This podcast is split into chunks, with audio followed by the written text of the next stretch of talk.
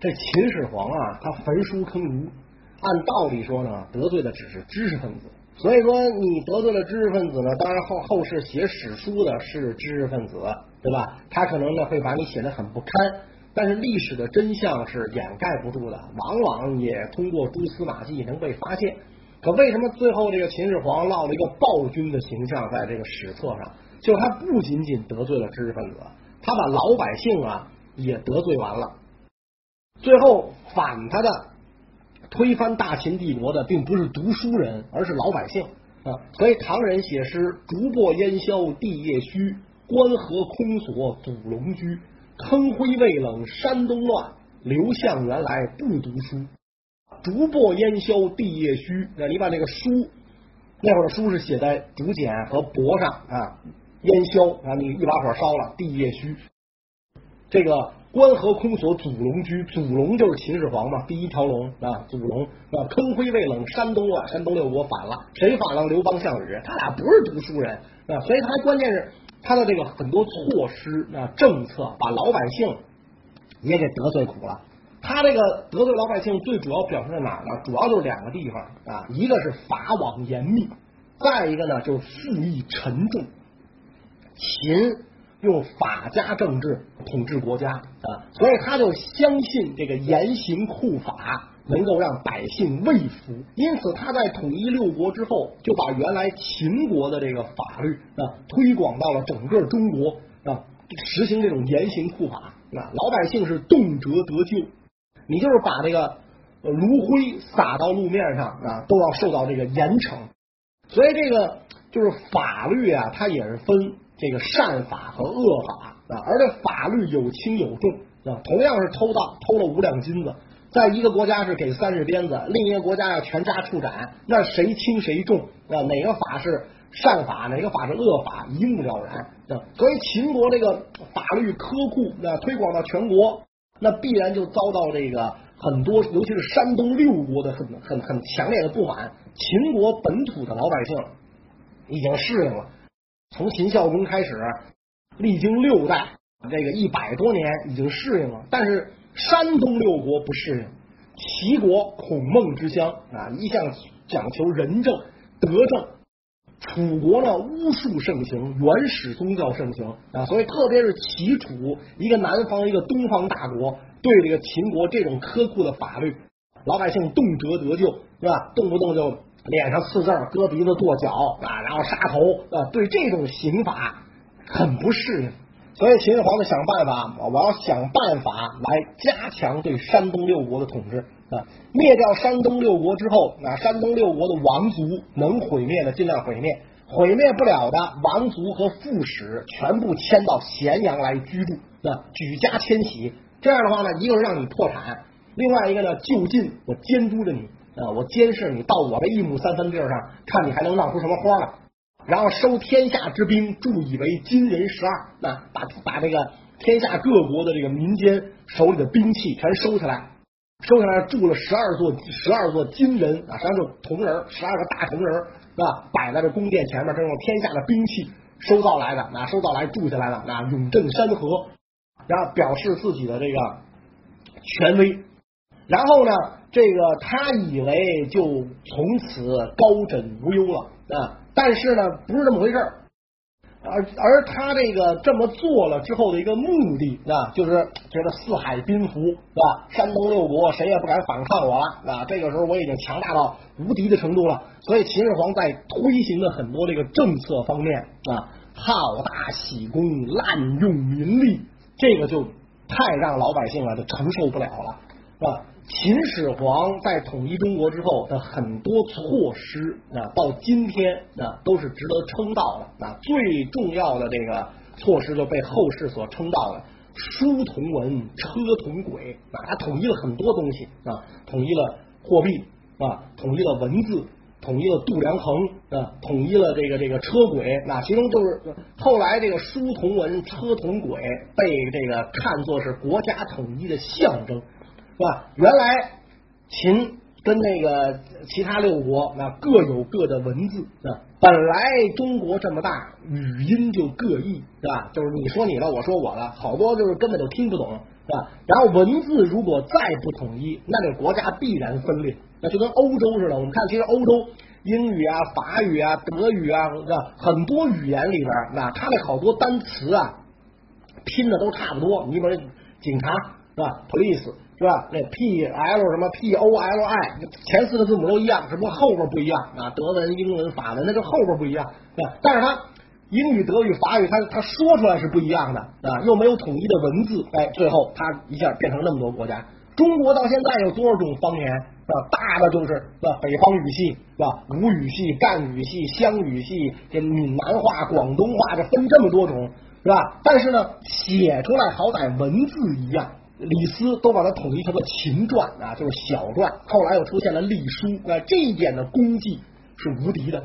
然后呢，统一了货币啊，原来这个这个呃刀币呀、布币呀、楚国的乙鼻钱啊，都统一成了这个圆形方孔钱啊。所以今天好多银行的标志都是这个圆形方孔钱嘛，甚至这个以后钱被称为孔方兄，这词儿也是这么来的啊，圆形方孔。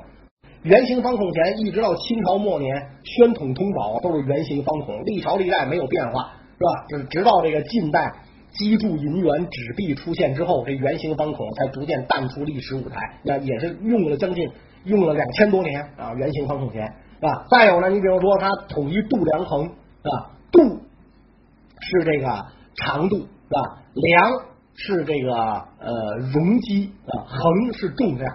是吧？这些东西原来都不统一，是吧？这不统一造成的这个麻烦就很大，是吧？你比如说这个有有有有人讲这个话嘛，说这个美国人到加拿大开车啊，必然超速，为什么呢？因为美国的这个汽车是迈表啊，就是英里啊，一英里是一点六公里啊，加拿大是公里啊，加拿大人家是公里，限速九十九十公里，是吧？您按照您的迈表开。九十乘一点六，您绝对超速，是吧？现在只有英美两国还坚持用这英制单位啊，英尺、英寸，别的国家都用公制单位。就美国，就法国发明的米，是吧？这个这个分米、厘米、毫米都用这个，只有他那还英尺、英寸，还这么来，对吧？所以这个你这个度量衡不统一，你跟人家交往也肯定容容易出问题。秦朝把这度量衡给统一了，再有呢就是统一车轨啊，车轨就是。马车的轮间距嘛，啊轮轮轮俩轱辘之间的轮间距统一啊，不统一完了之后修驰道啊，从以咸阳为中心几条大道辐射通往全国啊，然后你这个车轨一统一，这个车就好上路了啊，双向四车道是吧？您是走几什么车的四车道？您车轨间距离是多少？大的小的不一样是吧？所以那个古代它没有什么斑马线，没有什么双黄线，它没这一说啊，所以你车轨统一便于交通。因此，文轨车书就成为这个中国古代啊，这个国家统一的象征。所以你看，中国古代很多的这个这个作品当中都有讲到文轨车书这样的词儿，是吧？后来北魏孝文帝迁都洛阳啊，就曾经颁布了圣旨啊。国家兴自北土，喜居平城，虽富有四海，然文轨未一。什么叫文轨未一？就是没有统一嘛，也没有做到书同文，车同轨，就这个意思。唐朝大诗人温庭筠送渤海王子归国，写诗：江里随同海，车书本一家。车书，哎，代表国家统一。那咱俩虽然隔着大海，你在东北渤海国，但咱们车。书一家，书同文，车同轨，哎，是这个意思，是吧？还有咱们我在北三朝里讲过这完颜亮，是吧？完颜亮南北这个自古车书一混同，江南岂有别江风？哎，车书文轨代表国家统一，是吧？这这是秦始皇的大功绩，是？大功既定，咱们讲啊，志得意满啊，宠信神仙方士，是吧？然后这个这个这个整天追求这个长生不老，然后好大喜功，滥征民力。你让他修那么大多的这个驰道，这不得这个用人呐，是吧？不得这个意识大量的民力啊，是吧？那个驰道啊，在按照古代来讲，标准是非常高的，是吧？标准非常高，要垫土啊，把这个路基得垫起来，啊，垫起来，然后斜坡状，这样的话呢，水才能流到两边的排水沟里边啊。中间是皇帝的御道，两边是供这个老百姓啊，这个是官吏啊走的。中间是皇帝的御道，谁都不能走。两边要遍植这个树木啊，树木要要遮天蔽日啊，不能晒着皇上啊。所以你想这。上千公里啊，从从咸以咸阳为中心北到那个那个内蒙古，然后东方通东东边能通到大海，南边能通到这个恨不得岭南，这样的这个道路修筑出来，老百姓啊得得去给国家无偿的干这活啊。你这个事儿修这个驰道啊，这个这个事儿啊，咱说是有利于国家统一的啊，有利于这个国家的这个这个呃稳定的。但问题是还有很多工程啊，不是说光修驰道、修长城。对吧？长城原来咱们讲，在这个先秦时代啊，这个战国时期，秦、赵、燕三国都修长城防匈奴，对吧？然后这个呃，匈奴趁着中原板荡，那秦始皇这个灭六国、完成统一的机会，匈奴大举南下，控制了河套。秦始皇统一中国之后，秦军正盛，大将蒙恬率三十万大军北伐啊，然后把匈奴逐出河套，开始修长城。把秦赵燕三国的长城连起来，再延伸啊，东到辽东，西到临洮，万里长城，那这玩意儿竟是孟姜女啊，竟是万喜良，那那肯定竟是这种事儿了。那那死死人无数，累累白骨，修起这道万里长城，啊，挡住这个这个匈奴人的这个入侵，然后呢，又又洗发内地几十万民户，跟着蒙恬到河套去屯边戍守。是吧？然后伐百越啊，桂林南海象郡伐百越，又洗发五十万人去充实那个地方啊，充实这个百越。后来这个西汉的时候建立的这个南越国啊，那不就是秦朝的南海县令赵佗建立的国家吗？是吧？就是从从这个他是赵佗是河北真定人嘛，到那边出差建立的国家。他你想从河北啊到广州啊，搁今天坐高铁。还得九个多小时、十个小时的那个年代，你想想是吧？他不可能赵佗一个人过去，是吧？得带多少中原人到那那那边去啊？所以五十万人户去，然后开凿灵渠，沟通珠江水系和长江水系那两大水系，这些大工程啊，虽然于国于民有利，但你同时上马，老百姓受不了啊！更要命的是，这些工程是于国于民有利的。你还有那个完全就是为了自己享受、于国于民没利的工程啊？比如说秦始皇大修宫殿啊，这个大家都知道，阿房宫对吧？阿房宫这个这个秦始皇修六王毕四海一，蜀山兀阿房出，修那么大规模的宫殿，说这个宫殿从来就没修成啊，实际上从来可能没建成过，是一个是是这个中国古代史上最著名的烂尾工程啊。然后可能后来这个。项羽进关中一把大火是吧？土人一这个那个一具可怜焦土，但他可能从来就没修成。秦始皇一开始要修这阿房宫要修多大呀？啊，从函谷关开始修啊，然后一直往西，绵延上千里。秦始皇的设想这是他的伟大设想啊？搞这么一大工程，群臣谁也不敢劝阻是吧？这玩意儿这不得把金子银子化了，那化成水泼成河才够用啊，是吧？所以这谁也不敢劝阻，但但是。这这个工程要真干，又没这么多钱。哎，幸亏秦始皇身边养了一帮小侏儒，啊，就是小丑嘛，皇帝身边的小丑，平时逗皇上乐。那后后来这个戏曲舞台上的丑角，为什么什么都敢说啊？就包括今天你看这京剧舞台上丑角，什么都敢说。有的有的那些个讽刺时政的话呀，借古讽今的话，小丑都敢说，百无禁忌。为什么？他本身我就是小丑嘛，我就逗人乐的。你要跟我较真儿，你就太没素质了。那哎，所以这些小丑跟秦始皇说：“好，好，好，陛下修这个这样大的宫殿太好了，上上千里太好了。然后我们多养点豺狼虎豹。”秦始皇说：“养那玩意儿干嘛？我修宫殿又不是修动物园，是吧？养那么多豺狼虎豹干嘛？”小丑说：“呀，等山东六国的军队是吧，一旦进攻我们，我们就把这些豺狼虎豹放出来，咬死他们。”啊！秦始皇一听，哈哈大笑，明白这小丑在劝谏他。是吧？那意思就是你这么干，山东六国可就反了，是吧？所以呢，咱养点豺狼虎豹，因为咱人肯定都累死了，修这么大宫殿，人都累死了，只能靠豺狼虎豹去抵御关东六国军队。秦始皇这才打消了修这么大宫殿的这个这个呃念头啊，但是就在这个秦国国都咸阳附近，已修成的宫殿也有数百座之多，是吧？他当年灭六国的时候，每灭掉一个国家，就按原样把那个国家的宫殿在咸阳复建一遍，是吧？你想想那个六国之主，哪个都不是省油的灯，对吧？那宫殿修的都是穷奢极欲、极尽奢华，是吧？他都照样修一遍，然后又要修这么大规模的宫殿，宫殿是没修成，但是。自个儿的陵可是修成了，是吧？秦始皇陵是修成了的。秦始皇陵现在以探明的陵区的面积说就五十多平方公里，所以我们看那什么秦始皇陵，什么铜车马呀、兵马俑啊，那都是他的随葬坑啊，都没到他那个那个坟包那儿，是吧？随葬坑就挖出那么多的东西。说他他这个秦始皇陵那个那兵马俑的那个规整规模，咱就不说了。光用十片连缀成的铠甲就出土了几万领啊！那十片四个角啊，要打上眼儿啊，然后拿这个金属丝把它编起来。最熟练，当时今天最熟练的工人手工转这个眼儿的话，一天转个十来片，因为石头它很容易崩，很容易劈，对吧？不好转，来转十来片，然后要连缀成一领铠甲，你算算这是多少人工？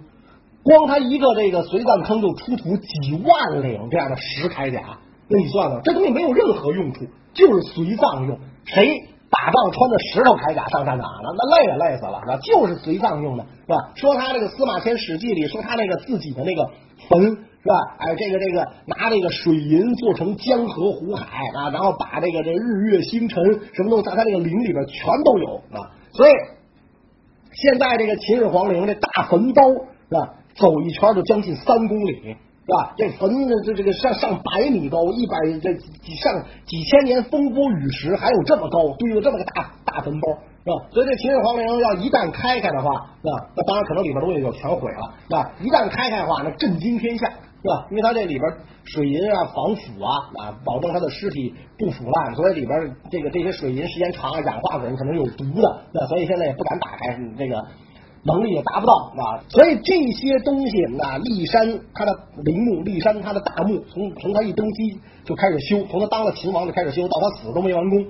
然后阿房宫这么多宫殿、驰道、长城，开发南北，所以这个秦朝常年役使的劳动力大概在七百万左右啊，七百万什么概念？咱讲。秦朝的人口是两千一百万，那占人口的三分之一。这两千一百万人里边，咱们不科学的统计，刨去一半女的，是吧？刨去一半女的，剩一半是男的。就如果如果男女比例一比一的话，刨去一半女的，剩一半是男的。那剩下这一半男的，一千多万，七百万人干这事儿，那就是除了小孩和老头全干这事儿了，是吧？以至于当时出现了这样的情况。兵男披甲，兵女传书，是吧？这个古代征发徭役、兵役，啊？征发赋税都是用兵啊来来来交，是吧？兵承担，啊？不兵就不承担。兵一般十六到四十五岁，十六岁以下、四十五岁以上都叫不丁。按我们现在的话讲，就是青壮年劳动力。对吧？那七百万人都干这个，男的全去干这个了。搞运输的都是青壮年女子，兵男披甲的了，兵女传书。搞运输的都是青壮年女子，地谁来种？而秦朝的农民收获物的三分之二要交给政府啊，所以他赋税也很沉重。那你说我去修修了给皇上修坟去了，给皇上修宫殿、修长城、修驰道，我修这些东西。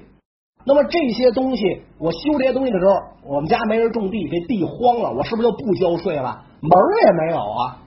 少交一分，你试试，我弄死你，割你鼻子，我剁你脚，是吧？我割你耳朵，是吧？我这严刑酷法等着你呢。所以没办法，那税还要交，这个兵役徭役还要服，那么老百姓真的是没有活路了。所以，那在这个秦始皇统治末年，已经是民怨沸腾，是吧？老百姓已经就是就觉得这比我们以前那个统治者差远了，啊，比我们齐王、比我们楚王都差远了，是吧？没想到这个这个归了秦国统治之后，我们生活的这么糟糕，那人心思旧，那思念旧主，已经到这种程度了。等到秦始皇一死，那他儿子胡亥一继位，这个情况比他爸爸更恶劣，所以这老百姓啊就更活不下去了。那秦始皇到底怎么死的？干嘛让那么个儿子继位呢？